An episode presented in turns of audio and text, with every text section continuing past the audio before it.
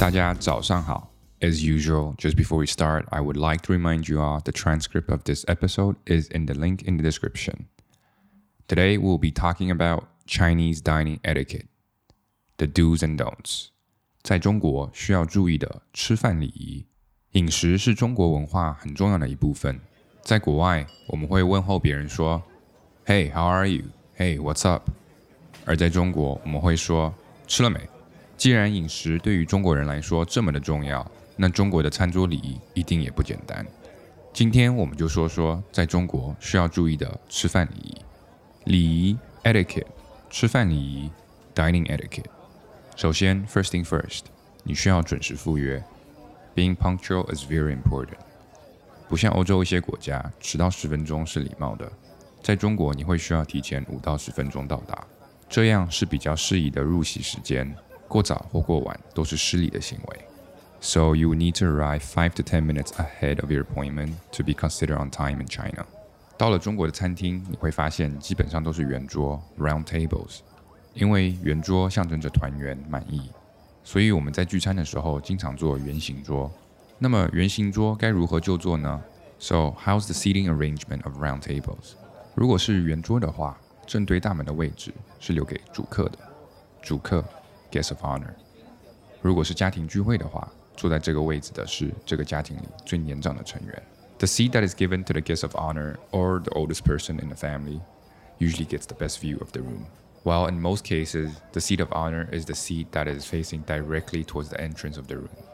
排名第二和第三重要的客人会坐在主客的左右手边位置。这个重要的程度就取决于你的社会地位以及你的家庭地位。家庭地位是指你的辈分， 辈分 seniority in the family。辈分。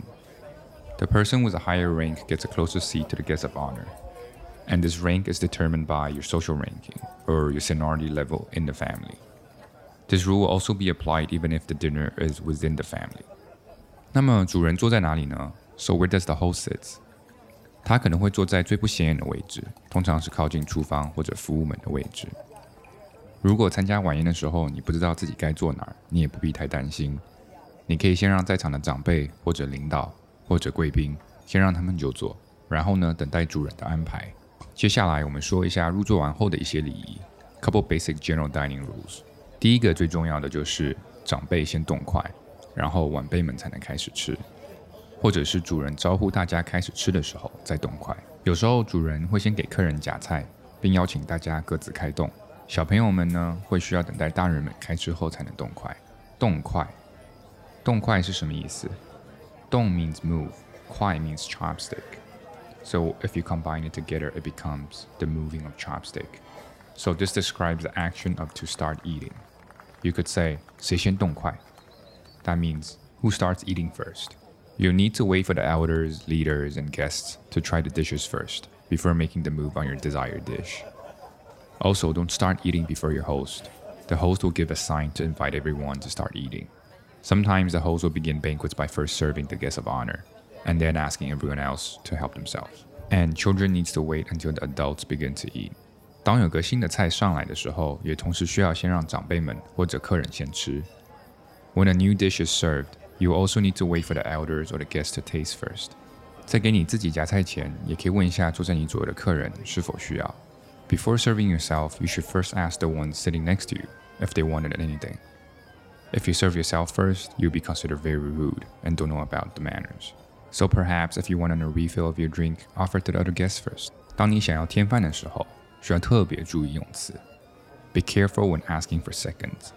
If you want more rice and you translate it word for word in Chinese, it would be 我要饭, which this also means begging for food. Vice versa. When you ask others if they want rice, you should not say 要饭吗? Meaning, are you begging for rice? Instead, you should say 添饭 which means adding more rice. 你要添饭吗？用带转盘的桌子吃饭的时候，在转之前先看一下有没有人在夹菜。如果有人在夹菜的时候，千万不要转桌。同时呢，如果你想吃什么，也千万不要越过别人的手臂去夹菜。When eating on a round table is a turntable, don't try to spin the turntable when there are others trying to get a piece of rib from a dish. Wait for the person to finish getting their food before turning and don't go across another person's arm to get food. 当你想要再夹某个菜的时候，先等这道菜转过一圈以后再夹，这样大家才能都吃到。Wait until the dish takes a complete round when you want to have something a second time. So this allows everyone to get his or her piece of ribs. 另外，千万不要把自己的盘子装得很满，每次夹一点点即可。Never fill your plate to the maximum, and always serve yourself with a small quantity. And don't leave your hands under the table. Pick up the bowl of rice and lift the rice into your mouth with the chopsticks. 用碗吃饭时要用手端起碗，大拇指扣住碗口，食指、中指、无名指扣碗底，手心空着。大拇指 it is the thumb，碗口 it is the top of the bowl。大拇指扣住碗口，食指 which is the index finger，中指和无名指 is the middle finger and the ring finger。碗底 is the bottom of the bowl。食指、中指、无名指扣碗底，手心空着，手心 which is the palm。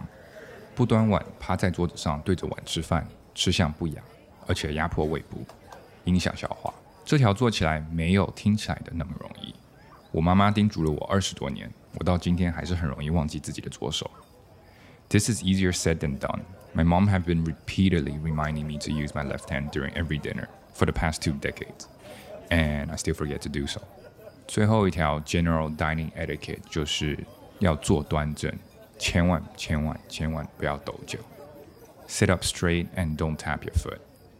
中餐的餐具主要有杯、碗、盘、碟、勺、筷， 其中我们最常用到的也就是筷子。所以呢，我觉得非常有必要讲一下 the etiquette of using chopsticks，用筷子的礼仪。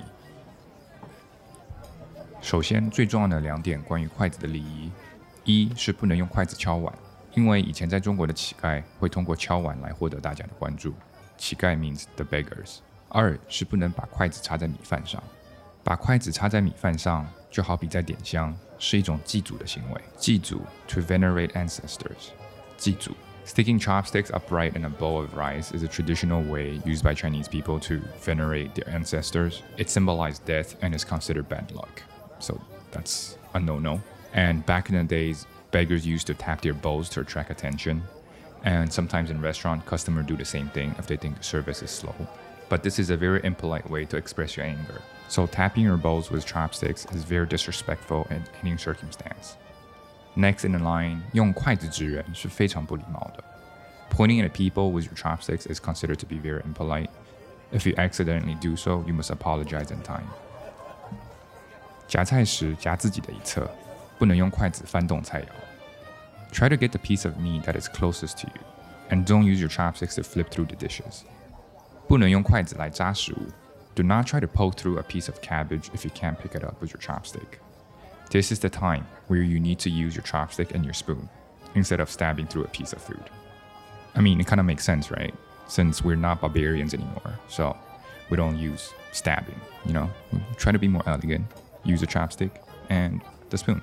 下一个不能用筷子夹来夹去，已经夹到的菜又放下，又再去夹另外一道菜，是很失礼的表现。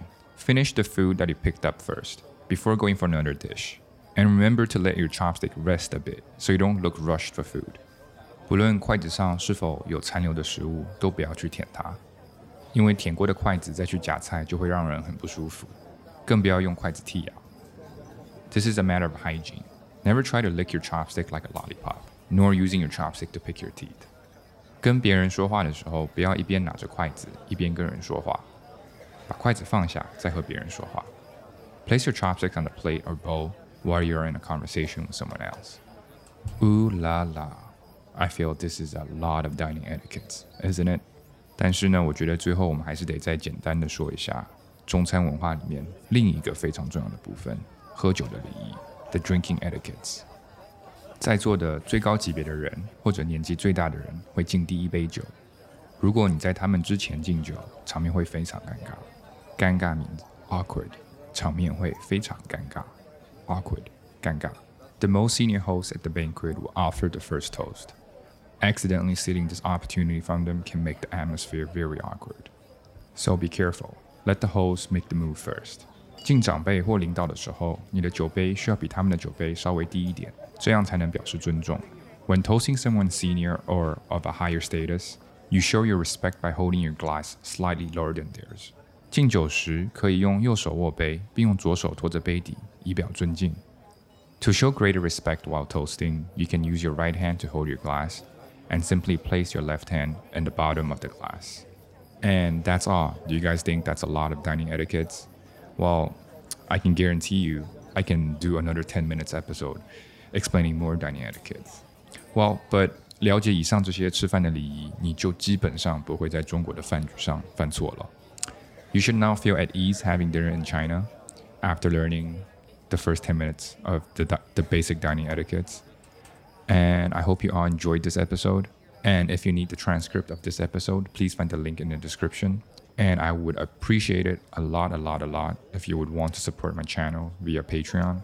And the link to subscribe to my Patreon page is also in the description. All right, that's all. 我祝你们有一个非常愉快的周末，下周见。